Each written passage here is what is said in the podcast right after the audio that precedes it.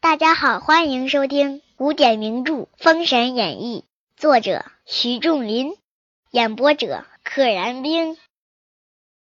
燕，姬姓伯爵，伯爵的位置，嗯，姓姬的人。魏，姬姓伯爵。管，姬姓侯爵。管这个地方也是给了姓姬的人，就是姬书显。他在哪儿呢？他其实就他其实留在了朝歌嘛。他在做武庚的监国啊，监视着他，就是现在的，就是现在的河南信阳。但是管这个国家后来就没了。蔡姬姓侯爵，姬叔度；曹姬姓伯爵，姬叔振铎。这个人叫姬叔振铎。下边随便捡几个：魏国、滕国、晋国。晋国是武王的少子，就是最小的那个儿子，叫唐叔虞，封于唐，后改为晋。下一个是吴。姬姓子爵，还有楚芈姓，哎，《芈月传》的那个芈，楚国的皇族姓芈，子爵。秦是嬴姓，姓嬴的，就是嬴政的祖先，伯爵。季姜姓侯爵，还是姜子牙这一支的。宋也有这个国家，春秋时期的国家，宋襄公。那也是春秋五霸之一，子姓公爵，杞杞人忧天的杞，四姓，这个四是一个一个女字旁，一个可以的以，大概属于现在的河南开封这块杞人忧天这个成语就出自于这块封地上的故事。一个人担心天掉下来，大家说你神经病啊！担心这不该自己担心的事儿，所以叫杞人忧天。陈，还有蓟，蓟县的蓟，就是现在那个天津蓟县的那个蓟字儿但是这里指的不是蓟县，指的是北京，即顺天府。哎，最后这个有意思，高丽，高句丽就是朝鲜，子姓，乃因贤臣曰箕子，就是给箕子。封了个这么个地方，亦商王之意，都是成汤的后代嘛。因不肯陈事于周，武王请见，乃臣红范九愁一篇，而去之辽东。哎呀，他不肯做武王的臣子，走了。啊，写了一个表，叫红范九愁，去了辽东。武王即其地封之，他在那儿就把那块封给他了。就是高丽，就是后来的朝鲜半岛、韩国、朝鲜，至今乃其子孙，即朝鲜国是也。许仲林也是这么说的。但是呢，这个是许仲林的认知，或者是许仲林那个年代大家的认知，真实性或者真实历史中是怎么样的呢？啊，咱也不敢妄下断言。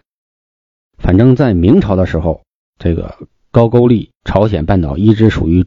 中国的属国，哎，附属国，一直到清朝了，汉民族的政权已经亡了，但是呢，朝鲜那边坚持穿汉服，说汉话，遵循大明皇帝的，呃，奉大明皇帝为天子，还挺忠心的。他们用的是汉字。再后来呢，可能到了近现代了，他们做了一个去中国化的一个运动。就是把中国在他们国家内的影响尽量去除掉，发明了自己的文字，即现在的这个朝鲜语。其亲王、功臣、帝王后裔共封有七十二国。今录其最著者，作者说了，他呀一共封了七十二个国家。我呢只写了那些最出名的，还有很多特别小的，我就没说，其余。如越封于会稽，相封于乔国，凡封于吉郡，不惜详记。越国他没记，但是越国后来强大了，越王勾践嘛，在丰腴会稽山那块儿，我就不一一记述了。如南宫氏、散宜生、红妖等各分列毛图有差不同，大家根据功劳大小也封了。即于其日，大排筵宴，庆贺功臣、亲王、文武等官，众人俱各痛饮，尽醉而散。喝了个痛快，酩酊大醉。次日，各上谢表，辞天子，各归本国。子牙亦辞行之国，大家都走了。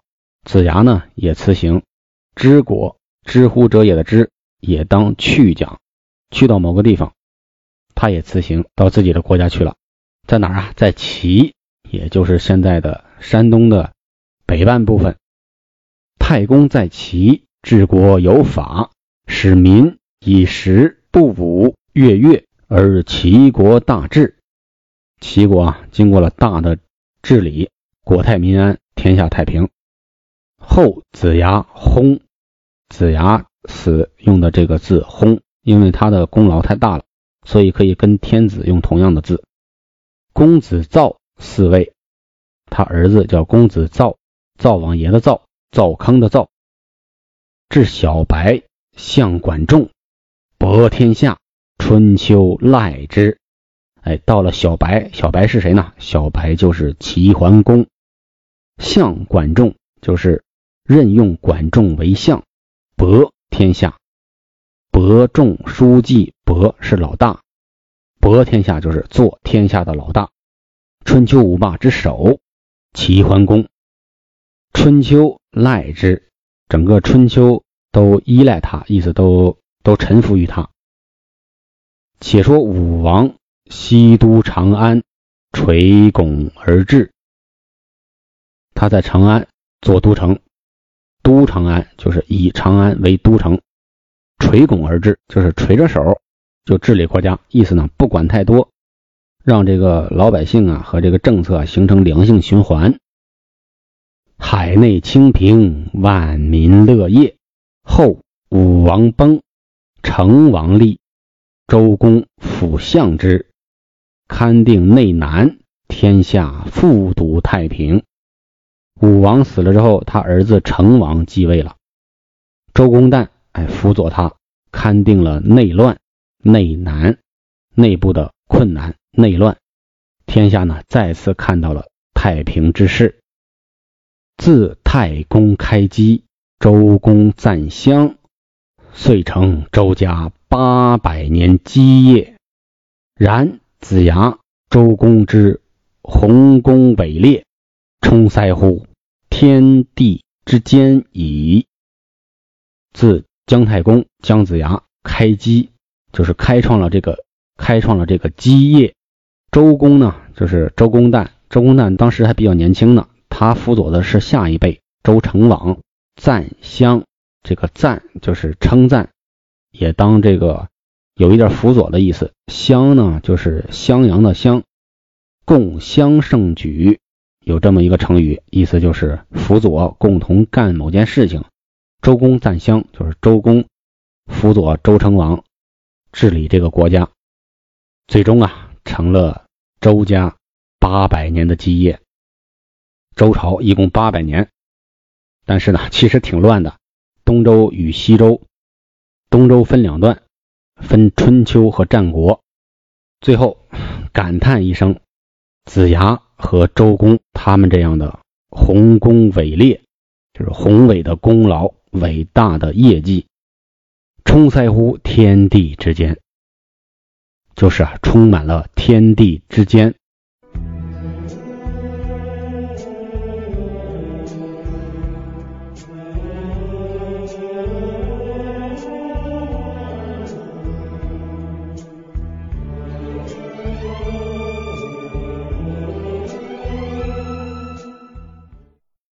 封神演义》开篇诗句：混沌初分，盘古先；太极两仪，四象玄；子天丑地，人寅出；必除受患有朝贤；岁人取火免仙时，伏羲画卦阴阳乾。神农治世尝百草，轩辕礼乐婚姻联。哎，这几句从盘古一直说到了轩辕帝。燧人氏钻木取火，让大家呢免于吃这种新鲜的食物，意思就是没有经过蒸煮的。伏羲呢创造了八卦，弄懂了阴阳。神农氏啊尝了百草，让大家可以治病。轩辕皇帝呢，创造了礼乐，创造了婚姻制度，给大家一定的礼数，不是那种野人的状态了，哎，让大家懂礼数。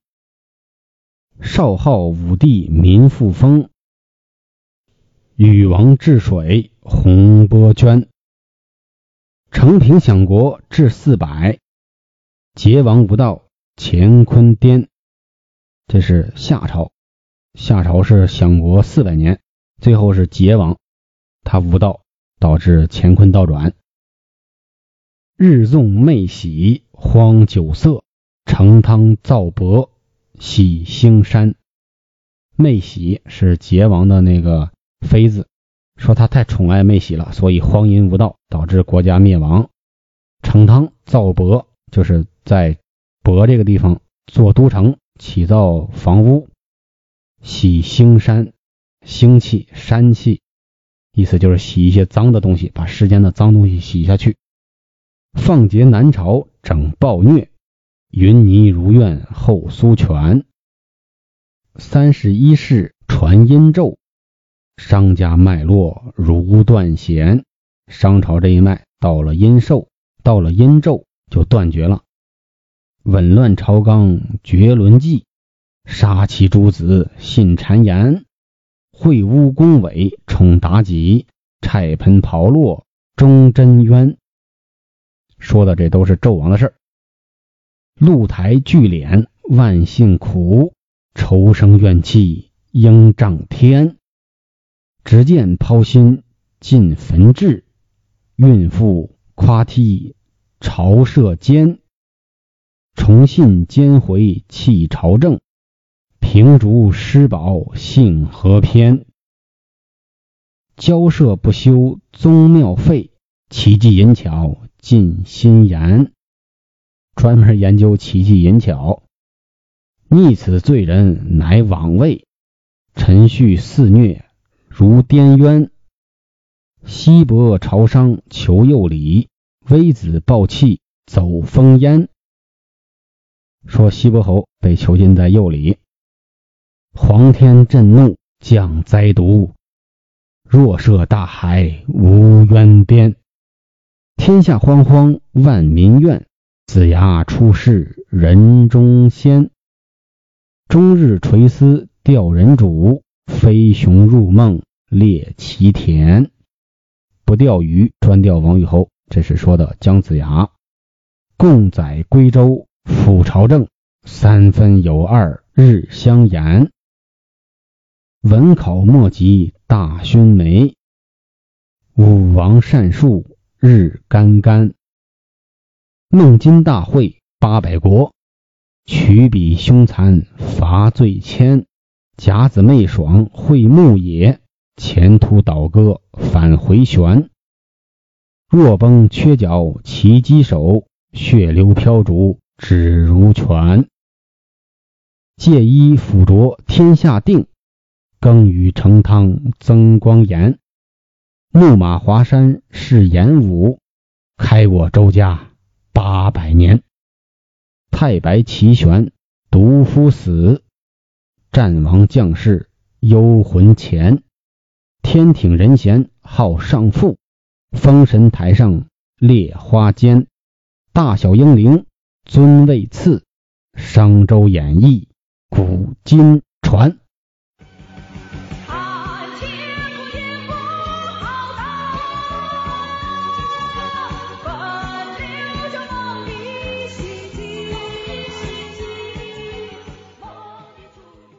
再给大家背一段朝代歌。朝代歌这个我记忆一直非常深刻，小学就学过，但是呢，我提前两年我就会背。那时候是因为看了我表哥的课本了，看了几遍就记下来了。等到我学的时候，我一点没费力气。夏商与西周、东周分两段，春秋和战国一统秦两汉，夏朝、商朝和西周，然后是东周。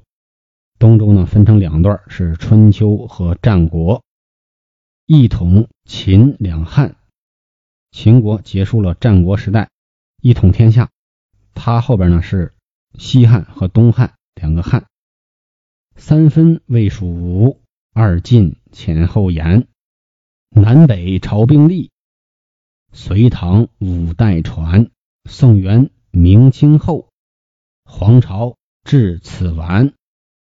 好，各位听众朋友们，这书录到现在就算彻底完了，没有那句不知后事如何，且听下回分解了。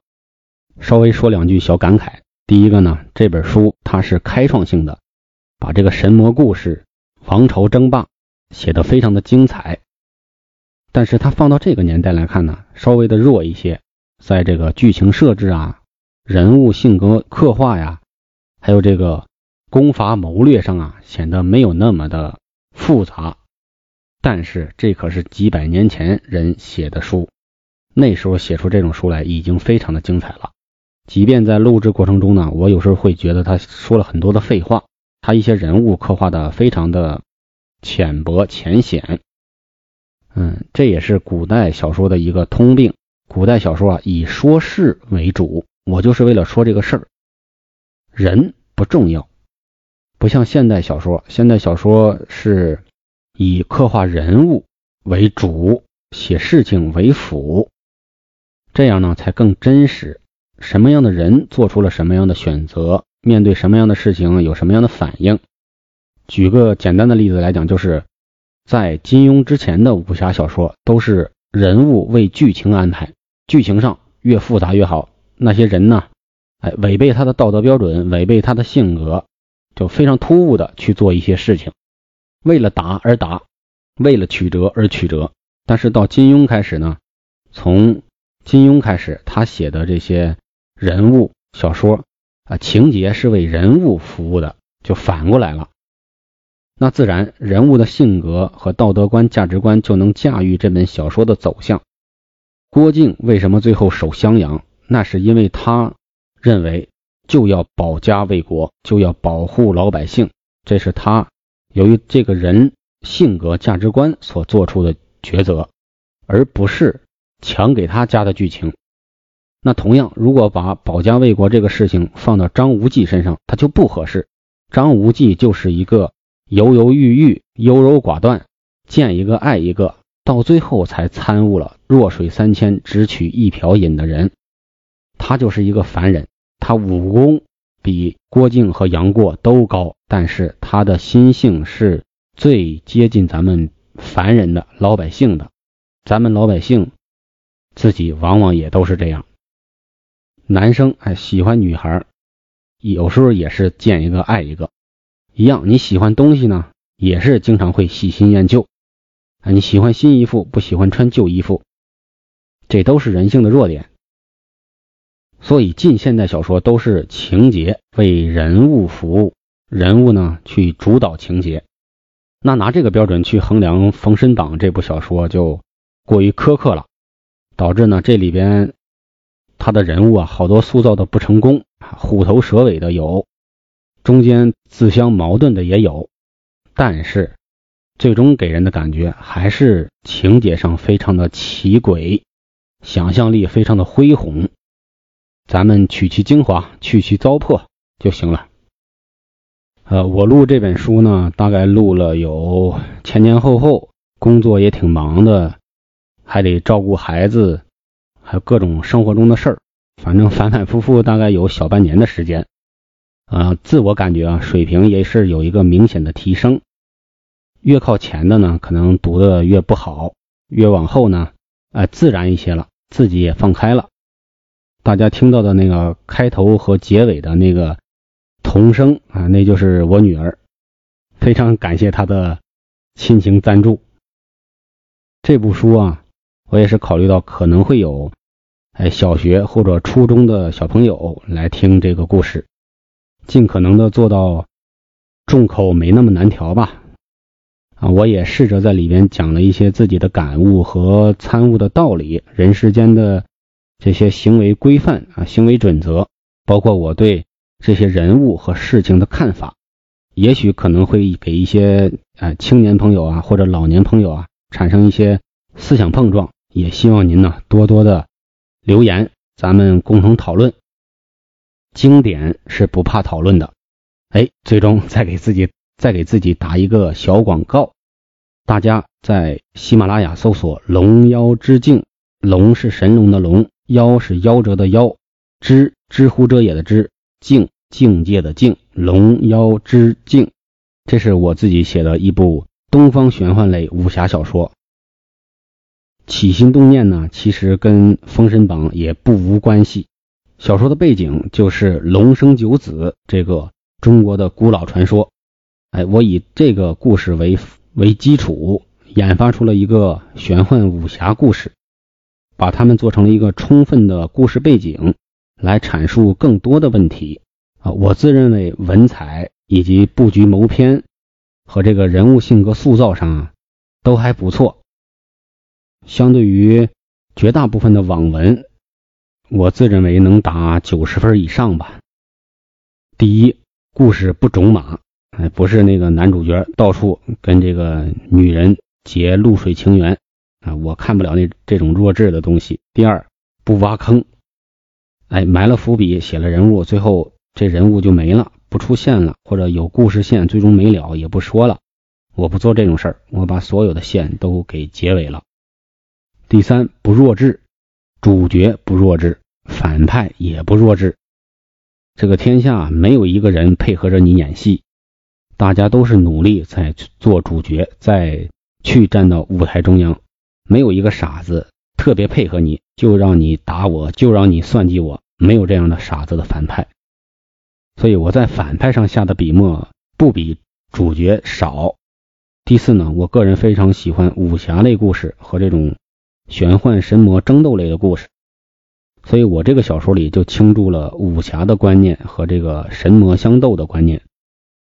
写的非常的热血，主播团队呢做的也非常的棒，大家搜索“龙妖之境”，谢谢。小朋友、大朋友、老朋友，就到这里啦。